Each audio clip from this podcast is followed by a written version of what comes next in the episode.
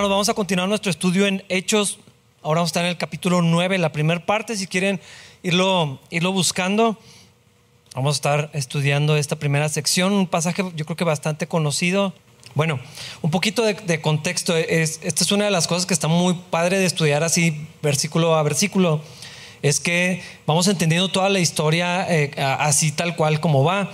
Eh, habíamos visto lo que sucedió en Samaria, eh, cómo el enfoque de, la historia Lucas lo pone en Felipe, se va para allá, está compartiendo de Cristo, toda esta situación que pasó con el, mago, luego cómo el Espíritu Santo lo lleva para ir al desierto, dejar todo este ministerio que estaba pasando en Samaria, se va para, el desierto y, luego allá eh, tiene un encuentro con un funcionario importante de Etiopía y todo, todo lo que estaba sucediendo ahí en esta historia. Bueno, lo vimos en el capítulo 8, se bautiza este hombre que creyó en Jesucristo y, de pronto el Espíritu se lleva a, Felipe a otro lugar.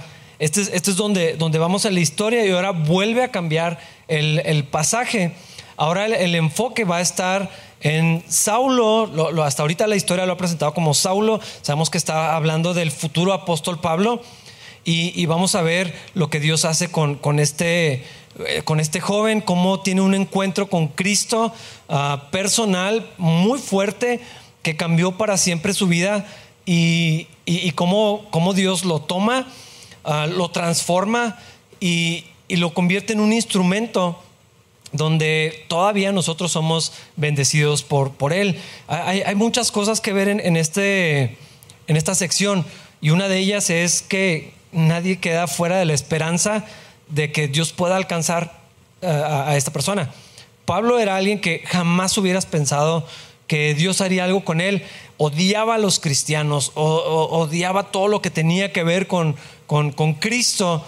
Eh, nadie hubiera escogido a Pablo para hablarle, para, para, traerlo a, los pies. Parecía a esas personas que a veces equivocadamente decimos, él, él ya no, esta persona ya ya no hay esperanza, ya no hay posibilidades, pero bueno, Dios nos enseña una vez más que no hay nadie que quede fuera de la esperanza de que todavía Dios pueda hacer algo. Así que vamos a entrar al capítulo 9. Algo que olvidé mencionar, tal vez algunos de ustedes no estaban aquí la semana pasada. Si se sienten cómodos con hacerlo, se pueden retirar el cubrebocas mientras están en su lugar.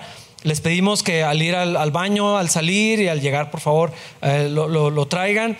Eh, si, se sienten mejor trayéndolo puesto, eh, pues adelante.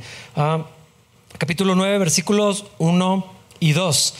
Mientras tanto, Saulo pronunciaba amenazas en cada palabra y estaba ansioso por matar a los seguidores del Señor.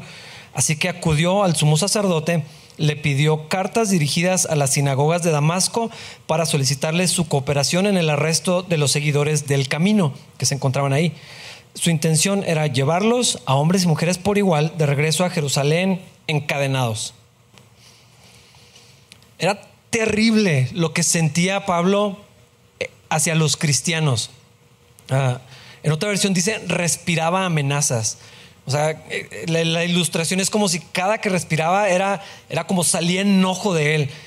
Tenía odio, tenía un, desprecio, un rechazo, algo, algo terrible estaba pasando en su corazón. Eh, hacia los cristianos. Dice, estaba ansioso por matarlos. O sea, con ganas. No era defensa propia, no era, se salió de control y, pasó algo. O sea, estaba maquinando en su corazón con toda la intención ir y encontrarlos, llevarlos en cadenas. No, sé si han, pensado en, esto. Ah, pues no se los iba a llevar en una camioneta o en una troca así de policía era cadenas y el viaje a pie hasta, hasta donde los encontrara, llevarlos a Jerusalén, encadenados y tenía muchos deseos de matarlos. Era un viaje, algunos calculan, seis días eh, caminando. Ah, ¿Qué estaba haciendo Pablo tan lejos? Eh, lo, lo, que lo motivaba era agarrar a los cristianos, dice los seguidores del camino, así se le llamaba, era como el apodo que le pusieron a, a los primeros cristianos, no a estos seguidores del camino. Ah, y la imagen que nos, que nos da aquí es alguien muy enojado, un hombre violento, absolutamente convencido de que ese odio y esas ah, acciones violentas estaban 100% justificadas. Él estaba convencido que lo que él hacía era un servicio a Dios. E, era eh, eh, el celo de, cumplir la justicia, porque era también el orgullo de que él sí hacía las cosas bien. Él sí sabía cómo se servía a Dios. Él, eh, o sea, él era el ejemplo de, cómo se ve alguien que, ama a Dios. Y es, extraño, como, o sea, parece una, una, dualidad, algo que no es compatible. O sea, cómo quieres servir a Dios y, en tu deseo de servir a Dios quieres matar gente. Ah, pero, pues bueno, este es el caso de Pablo y de muchos, muchos otros más. Ah, perdón, ¿pudieran poner el timer? Ah, gracias. Mm, Saulo, Pablo, era, era un hombre altamente educado. O sea, estas cosas no venían de, las emociones meramente. Era un hombre educado. Él, él estaba seguro que el cristianismo era algo equivocado, que algo eh, erróneo, que era algo peligroso potencialmente dañino para la comunidad y para la religión de los judíos, para los verdaderos siervos del Señor. Y Pablo conocía bastante bien las escrituras.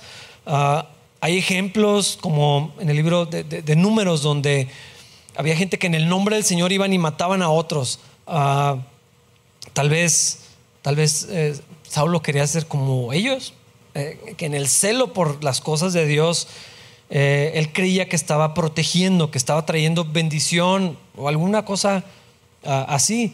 Eh, tal vez de, su punto de vista él estaba deteniendo a, los falsos maestros eh, o, alguna, o alguna cosa así. Y es, importante ver que también la, iglesia cristiana había crecido tanto como para irse hasta Damasco. o sea, en Jerusalén había muchos creyentes, miles, ya lo vi, y luego se fueron esparciendo por causa de la persecución pero en Damasco, que estaba bastante lejos, 210, 220 kilómetros, que es de aquí a Villa Humada, más o menos. ¿Sí? ¿Cuánto se hace Villa Humada? 260. Ah, bueno, pues más o menos. Ah, o sea, se habían esparcido, pero era una comunidad donde había muchos creyentes, tanto así que valía la pena el viaje para ir y traerlos eh, encadenados y, torturarlos, matarlos, lo que fuera, para, para destruir el cristianismo, para destruir que este camino se esparciera, porque era como, desde su punto de vista, era como una infección, como algo que, debía de, detenerse. Y si lo vemos del otro lado, es maravilloso, y es lo que nos está relatando el libro de los Hechos, cómo los creyentes en medio del sufrimiento, en medio de, de, lo que estaba pasando, estaban hablando a otros de Cristo y entonces estaban cumpliendo con lo que el Señor quería, que se esparciera el, Evangelio y que todos conocieran esto. Entonces, Pablo estaba eh, buscando hasta manera legal de hacerlo, tener permiso para ir y, capturar a los cristianos y traerlos de vuelta. Y esto es lo que sucedió, versículo 3. Al acercarse a Damasco para cumplir esa misión, una luz del cielo de repente brilló alrededor de él. Primero que nada estamos hablando del Medio Oriente. O sea, es como que el sol es lo más común allá. Ah, y luego, en, otro pasaje, Pablo eh, es explícito que esto pasó como al mediodía, o sea, donde el sol está más brillante. Entonces, que algo brilló en el cielo alrededor de él al mediodía en el desierto, es, o sea, tenía que notarse muchísimo, era algo sobrenatural, era algo especial lo que estaba pasando. Ah, dice que esta luz era más brillante que el sol. Eh, tuvo que haber sido algo totalmente sobrenatural, maravilloso como para que él lo pudiera distinguir de esta, de esta manera. Eh, esto tiene que ser inusual. Dios, Dios tenía planeado cómo encontrarse con Pablo. Y una vez más vemos cómo lo que Dios hace es diferente. ¿Por qué lo hizo así con Pablo? ¿Quién sabe? O sea, ¿por qué no utilizó a alguien como Felipe? Eh, ya había llevado a Felipe para encontrarse con el etíope y hablarle de Cristo. Pudo haber sido uno de los que era prisionero de Pablo, pudo haber sido por cualquier otro medio, pero bueno, el Señor decidió encontrarse con él directamente de esta manera sobrenatural.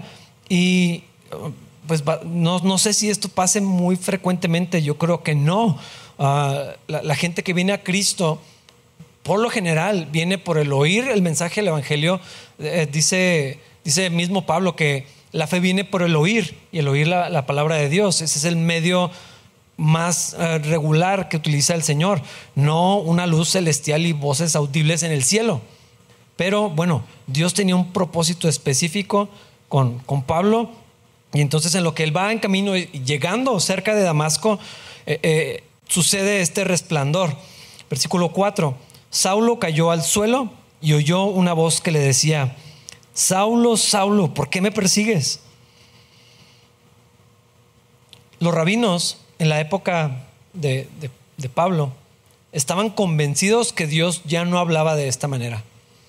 Eh, ya había cesado el que Dios utilizara voces directas, ya no existía de esta manera como con los profetas. Pablo era de ellos, eh, o al menos es lo que se entiende como la educación que ellos tenían. Ah, ellos creían que tal vez podían escuchar como un eco de la voz de Dios. Ellos tenían hasta un nombre para esto, la hija de la voz de Dios. Y, y aquí vemos que Dios aún eh, empieza a confrontar las creencias que seguramente Pablo tenía. Dios ya no habla de esta manera como de que no. Y se le encuentra y le habla, lo deslumbra literalmente allí en el desierto y empieza a dirigirse a él. Esto, o sea, Dios quiso hacer algo totalmente personal, directo, por nombre, para que no le quedara duda que Dios sabía con quién estaba hablando. No le dijo, oye, eh, no, o sea, no fue algo como impersonal, le habló por nombre y aún el hecho de que lo haya dicho dos, veces debe tener alguna, alguna importancia. Eh, y aunque creo que esto es bastante inusual, no sé si alguno de los que estamos aquí o si conocemos alguna historia de alguien que haya venido así al conocimiento de, Cristo, pero en, en, esencia, en el centro, lo que sí sabemos es que Dios quiere conocernos eh, que lo conozcamos de una manera individual, personal, que cada uno de nosotros podamos tener una relación con Él. Es cierto que a veces familias vienen a Cristo y es increíble cuando esto pasa, pero aún cuando, cuando es en familias, aún cuando estamos en una congregación o en el matrimonio o los hermanos o lo que sea, Dios quiere que lo conozcamos de manera personal, de manera individual existe el colectivo de la iglesia, somos colocados en una comunidad, somos parte de un cuerpo, pero Dios nos busca de manera personal. Versículo 5. ¿Quién eres, Señor? preguntó Saulo. Yo soy Jesús, a quien tú persigues, contestó la voz. Esto es impresionante, esto es asombroso lo que está sucediendo. Pablo no estaba buscando a Jesús como el, tal vez el etíope. Él venía leyendo el, libro del profeta Isaías, venía de Jerusalén, tenía como, como que algo en su corazón, estaba buscando a Dios porque Dios lo estaba buscando a él. Pablo estaba persiguiendo a Jesús y esto es importante porque Pablo estaba persiguiendo a los cristianos, ah, no a Cristo, es más, él no lo conocía. En lo que a Pablo concierne, Jesús estaba muerto.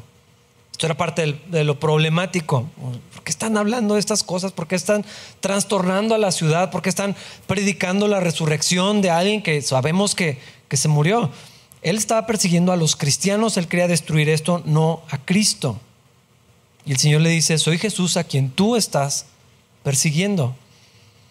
Pablo estaba cazando a los cristianos como si fueran animales. E, esto era lo que hacía, era como casi literal. Los buscaba donde donde, donde los pudiera encontrar, los arrastraba, los llevarlos con cadenas. Esto era, esto nomás lo hacían los reyes cuando humillaban a sus enemigos. El cautiverio o cuando había una conquista, a los que no mataban a espada, a los que no se morían ahí en la batalla, los llevaban en cadenas. Eh, eh, esto era un proceso de humillación, de exposición, de ya no tienes vida y ya no eres dueño de tu vida, ya no eres nadie, como un animal. Esto era lo que estaba haciendo Pablo todo el camino hasta allá, ah, golpeados, humillados, exhibidos, torturados para que negaran a Jesús. Muchos murieron por causa de esto y el Señor le dice, ¿por qué me haces esto? ¿Quién eres?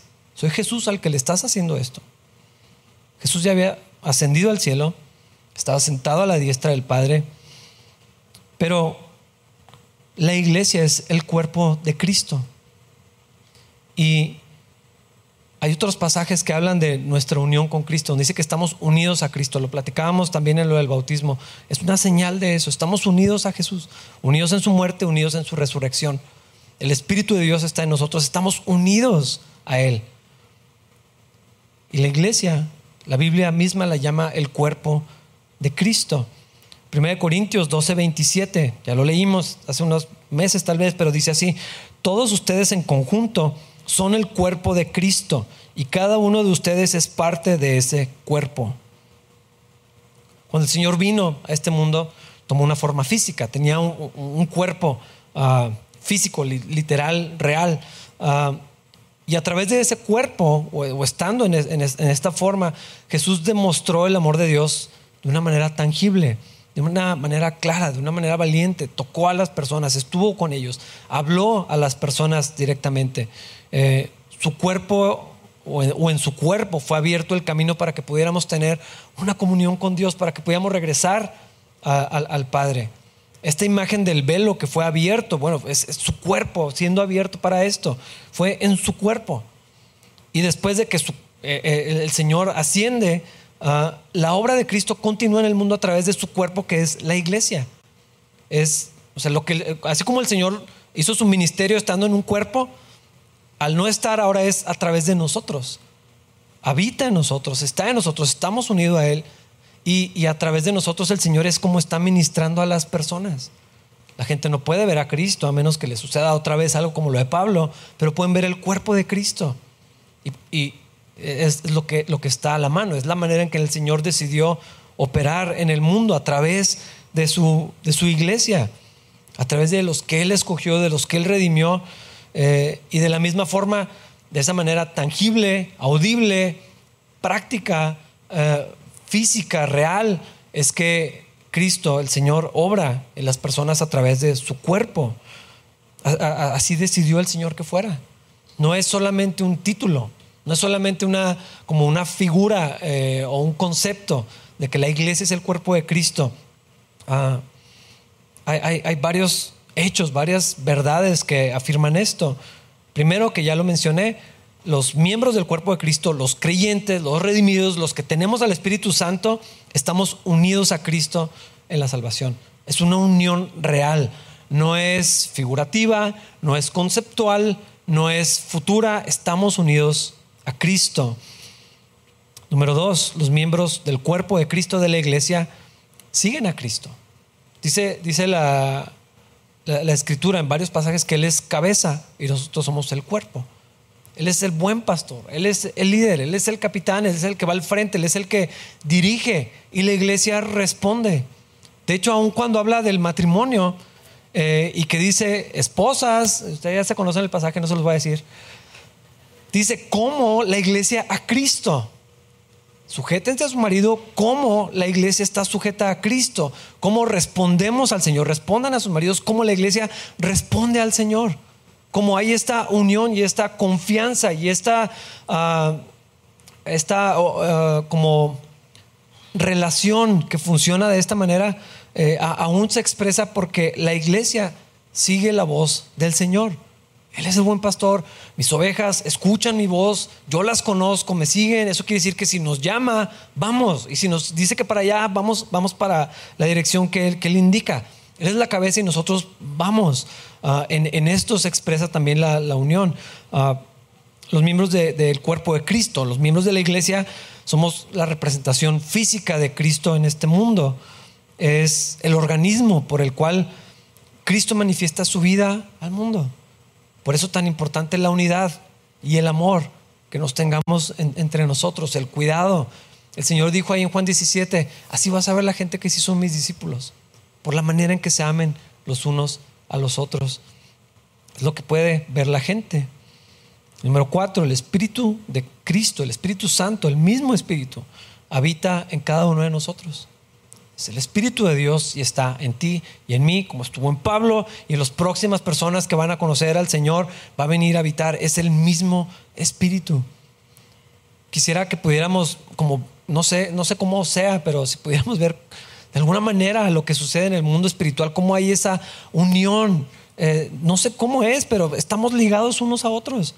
Así como estamos unidos con Cristo, estamos unidos unos a los otros. Es el mismo espíritu que está dentro de nosotros. Número 5. Los miembros del cuerpo de Cristo poseen una diversidad de dones. Esto lo estudiamos en 1 eh, Corintios 12, en Romanos 12 y otros pasajes que hablan sobre esto. Hay una unidad en el cuerpo, hay una manera en que nos complementamos, todos diferentes. Esto es cierto y es parte del plan de Dios, diferentes contextos, etapas de vida, ah, educación, contexto social, eh, económico, todo esto y luego la diversidad de dones, de capacidades, las personalidades, todo esto es a propósito. Así quería el Señor, diferentes pero unidos. ¿Cómo? Pues en Cristo. Estamos unidos y, somos eh, distintos, pero eso es a propósito. Dios quiere utilizarnos a cada uno de acuerdo a lo que Él planeó, a lo que el Espíritu determina, a la ocasión que Dios, lo que Dios quiere hacer, diferentes pero unidos así como la, imagen que, utiliza del cuerpo. Mi mano está unida a mi pie, mi mano izquierda mi pie derecho, pero están bien lejos y hacen cosas muy diferentes. Eh, se, se, usan distinto, las visto distinto, pero están unidos porque son miembros de un solo cuerpo. No es más valioso el ojo que el oído, eh, todo el cuerpo es necesario. Esto sucede con la iglesia también. Número 6 los miembros del cuerpo de Cristo comparten un lazo en común con todos los otros cristianos. Eh, esto, es bien importante, no nada más estamos unidos, ah, bueno, sí, los de capilla, qué padre, y ahora nos estamos conociendo cada vez más, ya nos vemos la cara, al menos un ratito, pero es, está hablando de la iglesia de Cristo en el mundo. desde, desde que inició la iglesia, todos estos años, gente que está del otro lado del mundo, que se reúnen en, diferentes lugares eh, de, todos los colores, de todos los países, de todas las culturas, de todos los linajes, ah, los que están al otro lado de la ciudad, en otra iglesia, que tienen una teología diferente, que sus prácticas en la iglesia es distinta, ah, que tal vez eh, no estamos de acuerdo en algunas cosas y a veces en algunas hay hasta problemas, pero somos un solo cuerpo. Estamos unidos a la iglesia de Cristo de manera universal a lo largo de toda la historia. No sé si lo han pensado. Pablo, el apóstol, es nuestro hermano en Cristo. Es, como maravilloso pensar que los apóstoles y nosotros, o sea, es lo mismo. Eh, la misma iglesia, el mismo, el mismo Señor. Tenemos una, unión ah, y debería importarnos lo que sucede con la iglesia en otras partes de la ciudad y del mundo porque son nuestros hermanos. No importa de qué denominación sea, no importa las prácticas, nada de lo que ya mencioné, son nuestros hermanos. La iglesia de Cristo es mucho más grande, diversa y compleja que lo que quisiéramos o podemos reconocer. Siguen siendo nuestros hermanos. Esto es algo especial, que nos preocupemos unos de los otros. Este, no podemos ir a todos lados, pero bueno, tal vez podemos ir a Baborigame en una pareja, porque nos preocupa lo que está sucediendo allá. Aunque hermanos, tal vez a ustedes nunca van a conocer a los hermanos de allá. Estamos unidos. Los miembros del cuerpo de Cristo están seguros en su salvación. Una vez que somos del Señor, estamos seguros ahí. Podemos descansar, podemos confiar que ya estamos ahí, todos nosotros. Los miembros del cuerpo de Cristo participan de la muerte y la resurrección de Cristo. En el bautismo se ejemplifica esto y recibimos el don, el regalo de la justicia de Cristo, la rectitud de Cristo, su justicia está en nosotros. Todo esto es la iglesia y muchísimo más. Es más que una mera comunidad. Es más que, bueno, pues coincidimos el domingo en el servicio. Es, es mucho más la iglesia. Es lo que Cristo ama.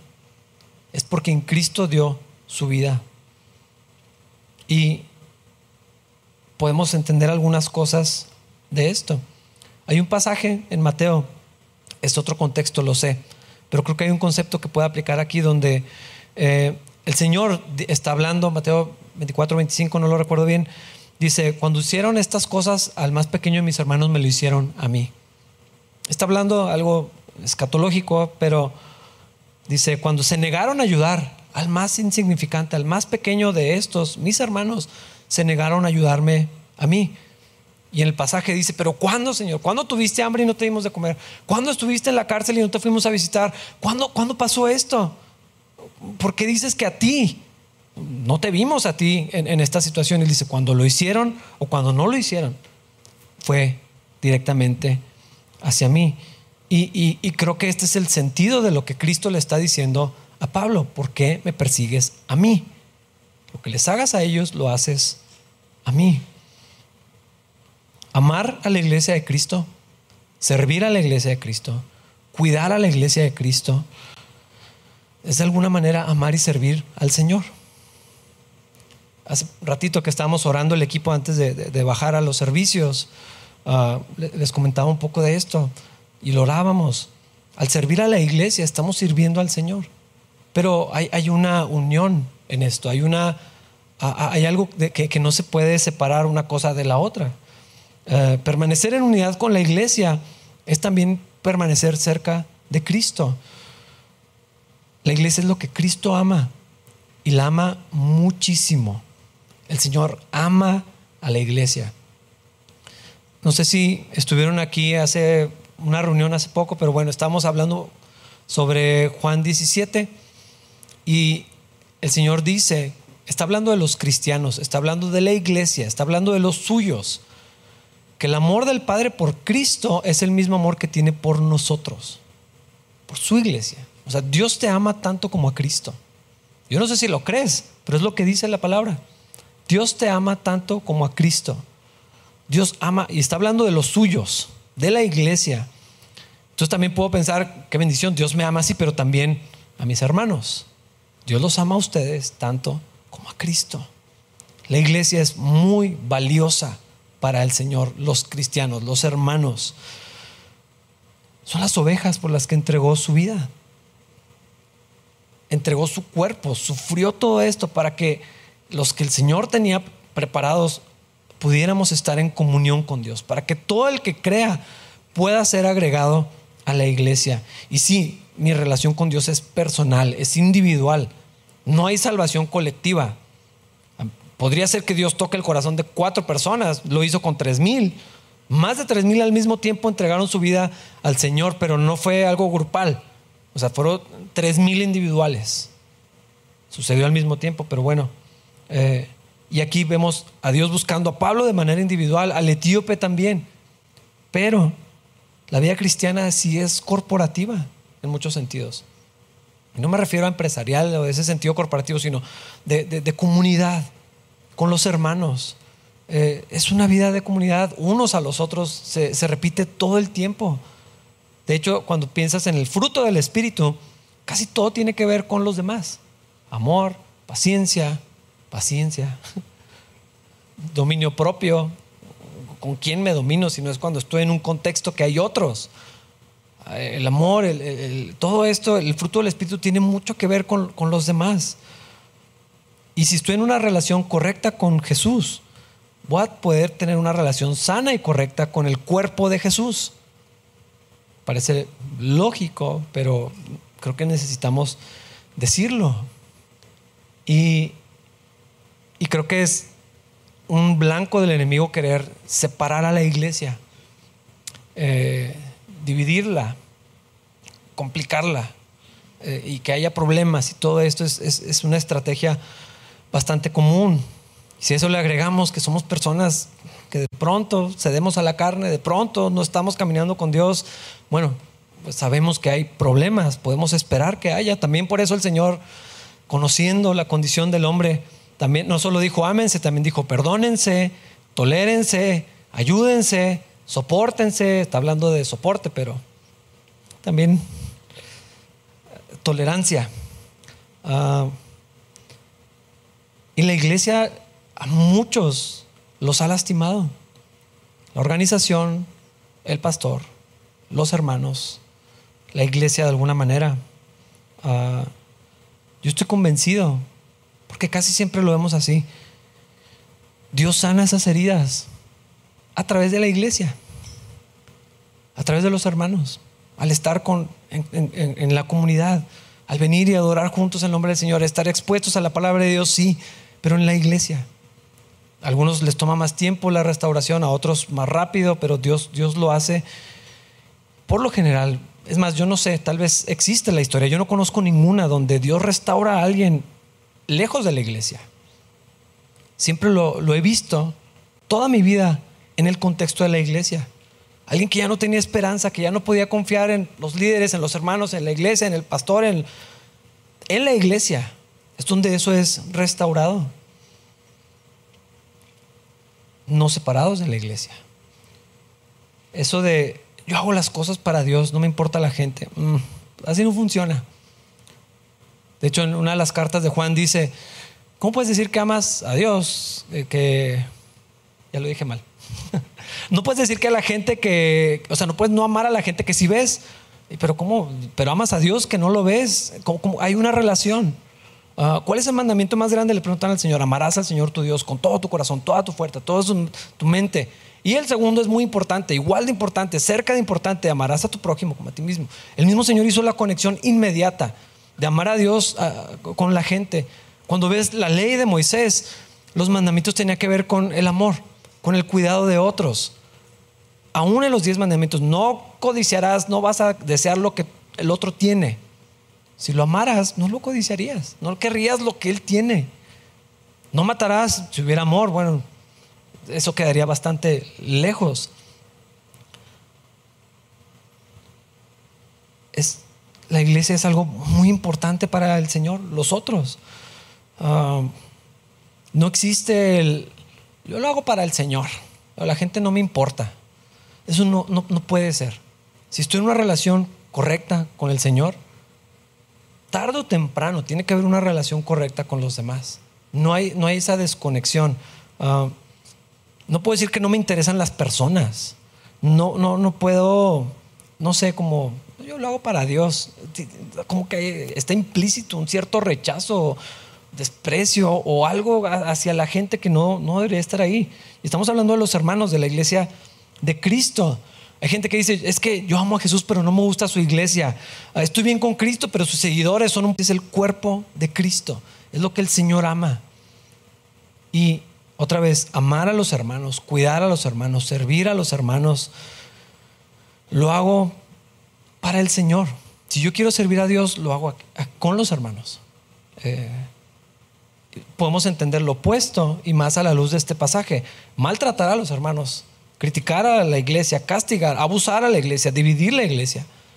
Es un acto en contra del Señor mismo. Es algo serio, es algo grave. Y el Señor le dice a Pablo, ¿por qué me persigues? No dice, ¿qué estás haciendo con mis hijos? Dice, ¿por qué persigues a mí? Yo no sé qué estaba pensando Pablo, pero probablemente está pero yo ni te conozco, yo estoy persiguiendo a los cristianos, yo estoy buscando a otras personas, no a su líder, no tenía nada que ver contigo. Y el Señor dice que sí, que es algo directo con Él, es algo personal, es algo importante para Él. Y Pablo no sabía con quién se estaba metiendo cuando se metía con los cristianos. Él creía que estaba sirviendo a Dios, pero en realidad estaba luchando en contra de Dios. Y el Señor le dice en, en este, y lo encontramos en otro pasaje donde dice, Dura cosa es dar cosas contra el aguijón. Era como una lanza con la que se usaba para animar a los animales a que avanzaran. Y cuando patean eh, contra esa cosa, pues más se lastimaban. Eso es lo que el Señor le está diciendo a Pablo. ¿Qué estás pateando? Te, vas a lastimar más, te vas a meter en problemas. Eh, estás luchando en contra de Dios. Dobla las manos. Y tal vez hay algunos que están luchando en contra de Dios en lugar de doblar las manos. Pero bueno, ah, es algo hacia el Señor. El que tiene un problema con la iglesia tiene un problema con el Señor. El que tiene un asunto que lidiar con la iglesia lo tiene que resolver con el Señor. También podemos tal vez verlo de, otro ángulo. Cuando la gente nos rechaza por causa de Cristo, obviamente, ah, en realidad es un problema que tienen con Dios. No es personal. Pasó hasta a Moisés, donde está muy enojado y cuando pidieron ah, perdón a Samuel, eh, estaba muy molesto porque pidieron rey y Dios le dice, no es contigo el problema, es, es conmigo. Y así está pasando aquí. Versículo 6. Ahora levántate, entra en la ciudad y se te dirá lo que debes hacer. Inmediatamente que lo se quedó ahí tirado y está todo asombrado de lo que está pasando, inmediatamente el Señor le da instrucciones, pero no le dice todo. Eh, esto yo creo que algunos necesitan recordarlo porque queremos toda la voluntad de Dios de aquí a 50 años, mínimo. Dios, dime el plan que tienes para mi vida. Pero esto lo vemos una y otra vez. Eh, tú ve para allá, ahí te van a decir. Pasó con Abraham. Deja tu tierra, deja tu familia. Yo te voy a decir a dónde. ni siquiera le dijo a dónde. Aquí cuando menos le, dio un poquito más de, de, instrucción. Métete a la ciudad porque ya estaba cerca. Hermanos, Dios hace muchas veces esto. Nomás nos dice el siguiente paso. Y luego tenemos que volver a escuchar de Él. Y tenemos que, bueno, Dios, ¿y ahora qué sigue? Eh, creo que podemos aprender a estar en paz con esto. Que Dios nomás nos diga el, paso inmediato que sigue. Podemos hacer planes, creo que es sabio hacer planes, considerar las cosas, pero luego quién sabe qué va a suceder. No sé aquí a cuántos les han salido todos sus planes bien. Ah, a mí nunca. Ah, le presento a Dios así mis ideas y lo era así por allá. Eh, es, es, una de las razones por las que estoy aquí. Yo tenía otro plan de vida. Jamás pensé que iba a ser pastor, pero Dios dijo, ah, te vas para allá no era mi plan. Pero e, e, esta, no sé si decir estrategia, esta manera de obrar de Dios, tiene que ver con una relación. Porque tengo que estar en comunión con Dios y bueno, Dios que sigue, ah, pues vas para allá y ahora vas para allá y ahora vas a hacer esto. Tiene que ver con dependencia de Dios, confianza en Dios. Tengo que volver a escuchar de Dios, tengo que volver a preguntarle, tengo que estar cerca de Él entonces Él me va a decir, ah, esto es, esto es lo que sigue. Y bueno, Pablo le dijo, levántate, eh, eh, métete a la ciudad y luego ya te van a decir que sigue. Versículo 7. Los hombres que estaban con Saulo se quedaron mudos porque oían el sonido de una voz, pero no veían a nadie. Si esto fuera una película, esta es como la escena graciosa. Como, ah, sí, no iba solo. Y la gente está escuchando y vieron la luz, pero no saben qué está pasando. Dice que se quedaron mudos. Eh, tuvo que haber sido algo asombroso también para ellos, porque todo tenía que ver con parte, que el Señor no hablara con los demás. Pablo iba con su equipo probablemente. ¿Por qué no tocó el corazón de todos ahí? ¿Por qué no les dijo, ¿por qué me persiguen todos ustedes? ¿Por qué no se quedaron todos ciegos? ¿Por qué no los mandó a todos a la ciudad? Dios tenía un plan específico con Pablo, no sé con los demás qué iba a pasar o qué sucedió. Versículos 8 y 9.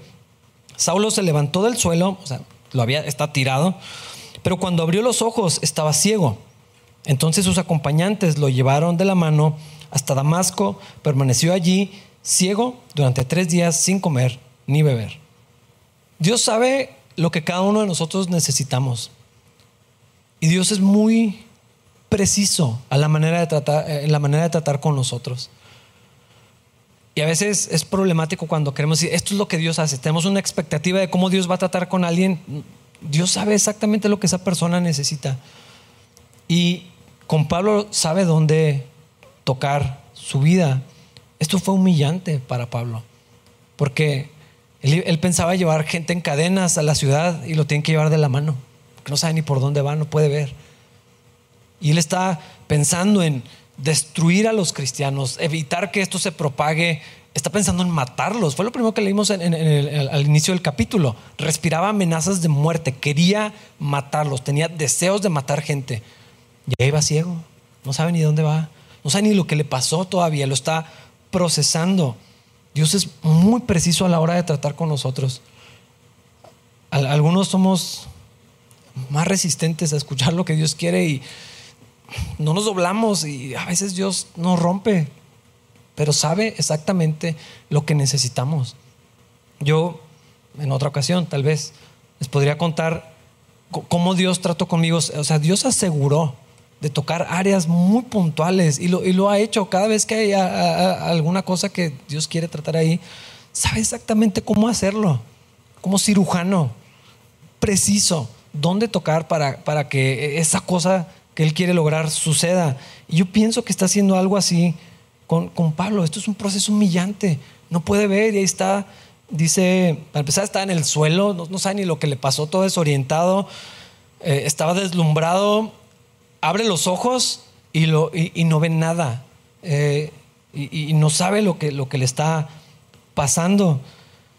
Todo este tiempo que estuvo ahí, tres días sin comer ni beber, sin ver, sentado en quién sabe dónde, rodeado de personas que no sabe cuáles son, quién sabe en qué lugar estaban, tuvo que haber desafiado todas, o sea, toda su vida.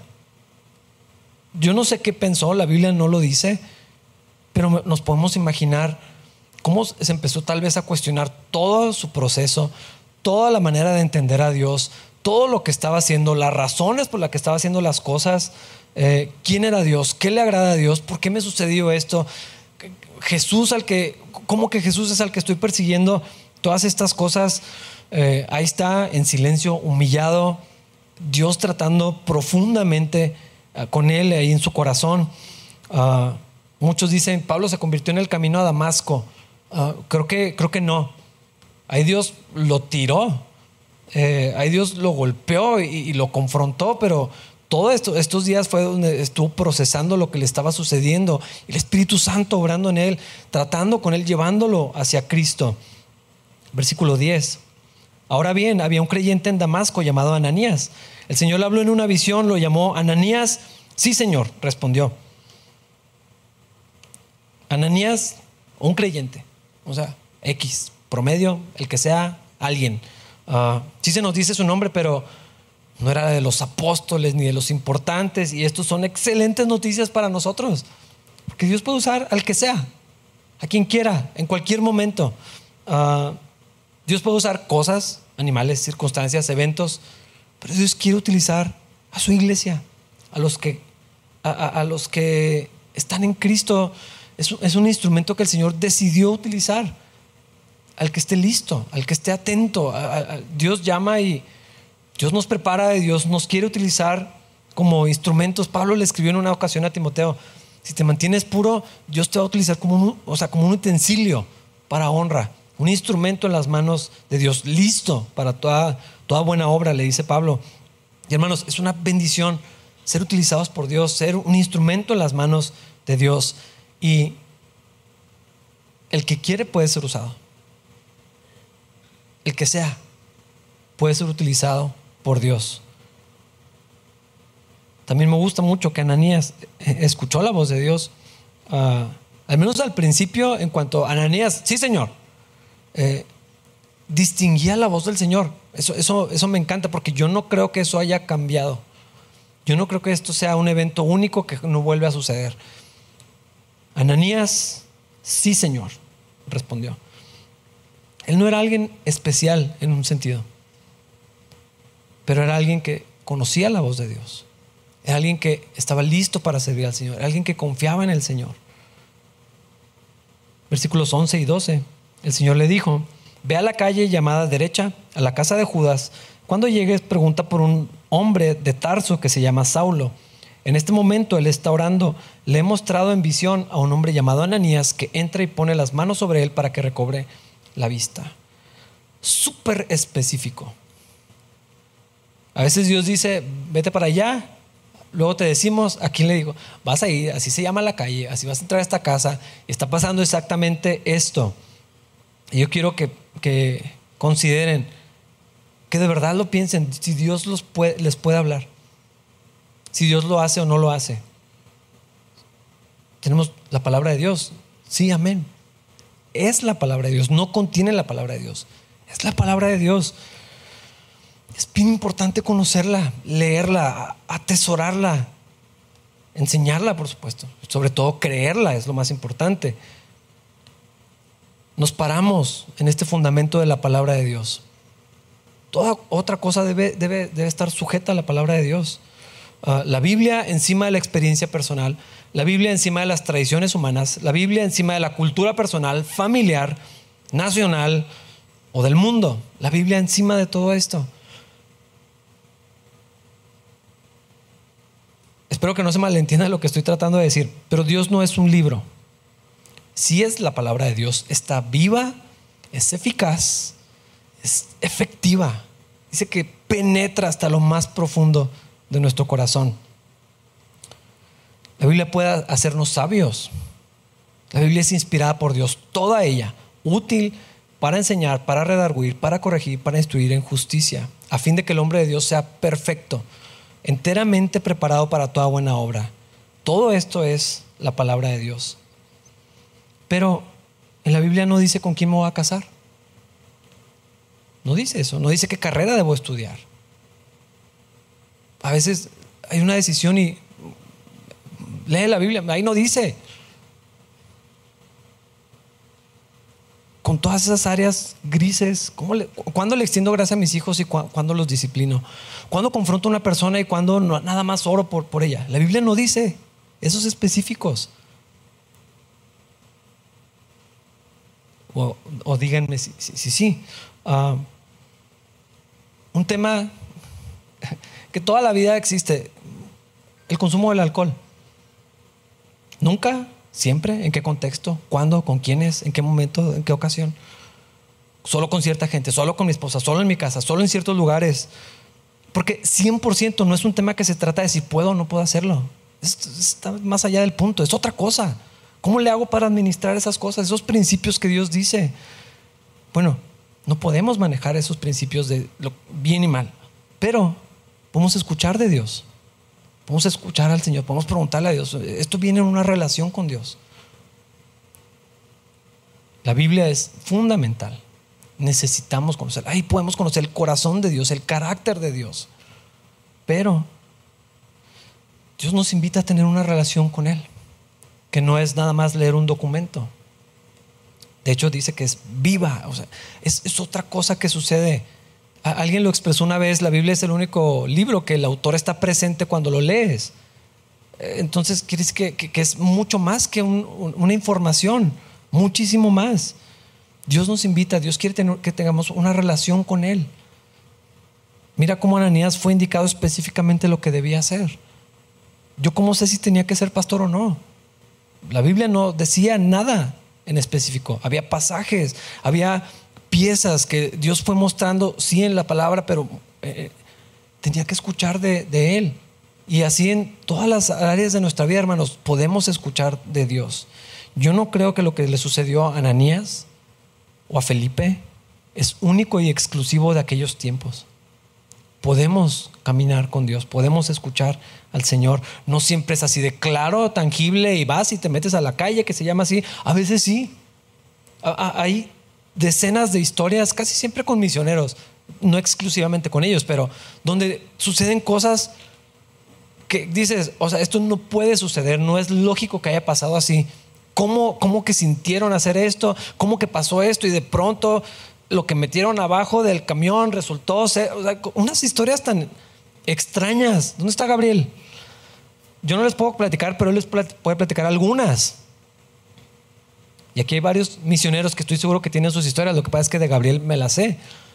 No puede ser, o sea, a menos que Dios haya guiado y que Dios haya obrado, así como lo vemos en el libro de los Hechos.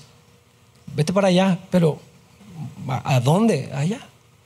Y luego ella llega y se encuentra con una persona y Dios, Dios sigue haciendo estas cosas. Yo estoy seguro. Y si no es así de claro, tangible, tal vez no, pero en nuestro espíritu sí. Sí se comunica con nosotros, sí nos dirige, sí nos muestra, sí nos guía. Podemos hablar con Dios. Mira, Ananías creo que hasta cruzó la línea en eso. Versículos 13 y 14. Pero Señor, exclamó Ananías, He oído a mucha gente hablar de las cosas terribles que ese hombre les ha hecho a los creyentes de Jerusalén. Además, tiene la autorización de los sacerdotes principales para arrestar a todos los que invocan tu nombre. Bueno, sí tenemos confianza con Dios, pero aquí le está diciendo, Señor, básicamente le está diciendo, se me hace que no sabes lo que me estás pidiendo. Él sabía la reputación de Pablo y como que Ananías pensó que Dios no sabía. Señor, es que me puede matar. Eh, sí, ¿sí sabes qué clase de hombre es Saulo? Ahí dile. Eh, el, Señor es bien paciente. O sea, lo pudo haber fulminado como ya había pasado antes, por respondón. Bueno, el Señor con paciencia, versículos 15 y 16, el Señor le dijo, ah, es que esto me encanta, el Señor le dijo, ve, porque Él es mi instrumento elegido para llevar mi mensaje a los gentiles y a reyes como también al pueblo de Israel. Y le voy a mostrar cuánto debe sufrir por mi nombre. Y sí sabemos que le costó bastante a Pablo. Pero aquí lo que me gusta es que Dios habla con Ananías y le dice, tú ve. Y todavía le explica. todavía tiene la gracia de decirle, es que tengo un plan, Ananías. Ve, haz lo que te estoy diciendo porque yo sé lo que voy a hacer. Y sí, sí sé todas las cosas que ha hecho. Le va a costar bastante seguir a mi Hijo Jesucristo. Versículo 17, Ananías no era tan necio. Así que Ananías fue y encontró a Saulo, puso sus manos sobre él y dijo, hermano Saulo, el Señor Jesús, quien se te apareció en el camino, me ha enviado para que recobres la vista y seas lleno del Espíritu Santo. Podríamos pensar que Ananías tenía miedo y por eso así como que, hermano, tal vez había algo de eso. Yo pienso que está sucediendo algo más maravilloso, que él entendió, él es mi hermano. Este es el amor de Dios. Y está diciendo, este que nos mataba, ahora es mi hermano. Esto es maravilloso. Porque luego sí tenemos la tendencia a descalificar ciertas personas que no, ya no son dignos. Entonces dice, hermano Saulo, Dios me mandó. Recibe el Espíritu, ahora estamos unidos. Es increíble esto que está pasando. El amor de Dios derramándose de una manera maravillosa en los dos. Y Ananías ahí tal vez con temor, tal vez todavía como, Señor, no sé si tú estás seguro de esto, pero voy y lo hago y hermano, y ora, ora por él. Versículos 18 y 19. Al instante, algo como escamas cayó a los ojos de Saulo y recobró la vista. Después se levantó y fue bautizado. Después comió algo y recuperó las fuerzas. Qué bonitas prioridades de Pablo. Yo lo hubiera hecho totalmente al revés. Primero comía y luego ya pensaba en bautizarme. Pero es que algo pasó increíble en su vida. Y, o sea, en cuanto entendió, dijo, necesito hacer esto. Y otra vez vemos la importancia del bautismo. Muy ligado al arrepentimiento, muy ligado a la conversión, aún en distancia. Eh, eh, es algo que ya aquí, por eso creo que la conversión de Saulo no fue allá en el camino, sino que Dios tocó su corazón. Y viene Ananías, le da la bienvenida a la familia de Cristo, ahora eres mi hermano. ¡Pum! Al agua. Y luego ya comemos. Ah, Dios hizo un trabajo muy preciso, muy efectivo en quebrantar a, a Saulo. Y a veces entendemos que es necesaria una confrontación. El mensaje del Evangelio no está completo si no hay malas noticias primero. Pero a veces podemos extendernos un poquito más en este castigo de los pecadores, de lo lejos de Dios, de lo no vamos a alcanzar la gracia de Dios. Eso no fue lo que Dios hizo con Saulo. Tuvo que romperlo. O sea, lo dejó ciego y humillado. Él lo llevan de la mano, pero no lo dejó así.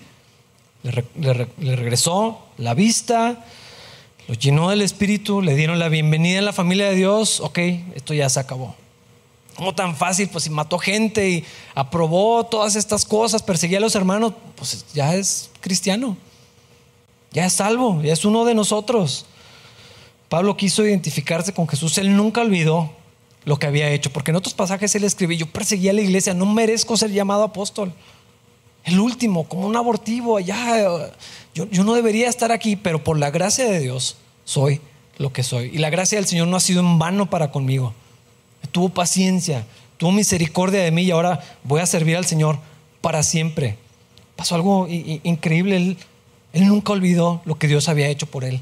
Hermanos, espero que nunca se les olvide de dónde lo sacó el Señor. A veces pensamos que usamos el pasaje de al que mucho se le perdona, mucho ama, y casi siempre lo utilizamos para expresarnos, para referirnos a otras personas. Pues, ¿cómo no? Todo lo que le perdonó el Señor, ¿cómo no va a amar tanto al Señor? Es como si, como si dijéramos, a mí el Señor me perdonó poquito. Ah, que yo no le debía tanto a Dios. Yo, creo que es una manera incorrecta. Ah, deberíamos de poder ver de dónde nos sacó el Señor. Pablo era una persona moral perfecta, impecable era su vida. Y él dice, no sabía lo que hacía. Estaba apoyado en mi propia justicia. Todas mis buenas obras de Oquis. Y esto es una confrontación bien difícil de vivir. Cuando has tenido una vida moral, una vida buena, que la gente tiene un buen concepto de ti, que, la gente dice, ah, ¿cómo no? Este muchachito, esta jovencita, o este hermano, esta hermana, y tener que reconocer, oh, no era nada, no era nada delante de Dios. Necesito la gracia de Jesucristo. Bueno, este fue Pablo.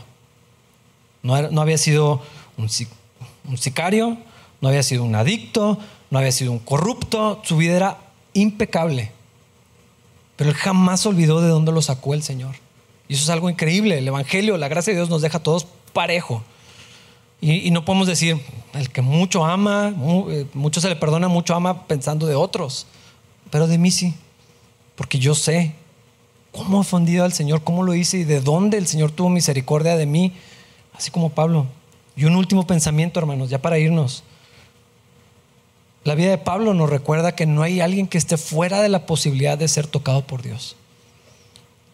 Todavía hay esperanza para tu esposo, para tu esposa, para tus hijos, para tus padres, para ese vecino molesto, para esa gente que te causa problemas en el trabajo, para esa persona que tú dices, ya, no puedo más, ya se me hace que no tiene remedio, todavía tiene remedio.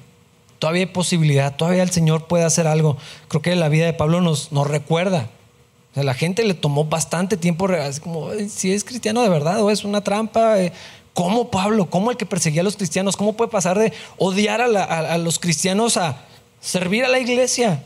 Bueno, pues así son las cosas que hace el Señor.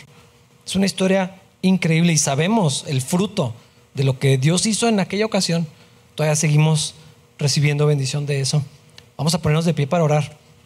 Señor, gracias por tu palabra, gracias por la oportunidad de, leerla, de estudiarla juntos, por lo que encontramos aquí, por el ánimo que hallamos, Señor. Ah, gracias por amarnos, gracias por ser pacientes, Señor, porque así como tuviste misericordia de Pablo, tuviste misericordia de nosotros, Señor. Gracias por la unión que tenemos con Jesús y con los hermanos. Gracias por la vida que nos has regalado en Cristo, Señor. Que jamás olvidemos, Dios, cuánta misericordia tuviste de nosotros, Señor. Llévanos con bien. Gracias por la lluvia, Señor. Guarda mis hermanos en el camino y de peligro, Señor. Damos gracias en Cristo Jesús. Amén.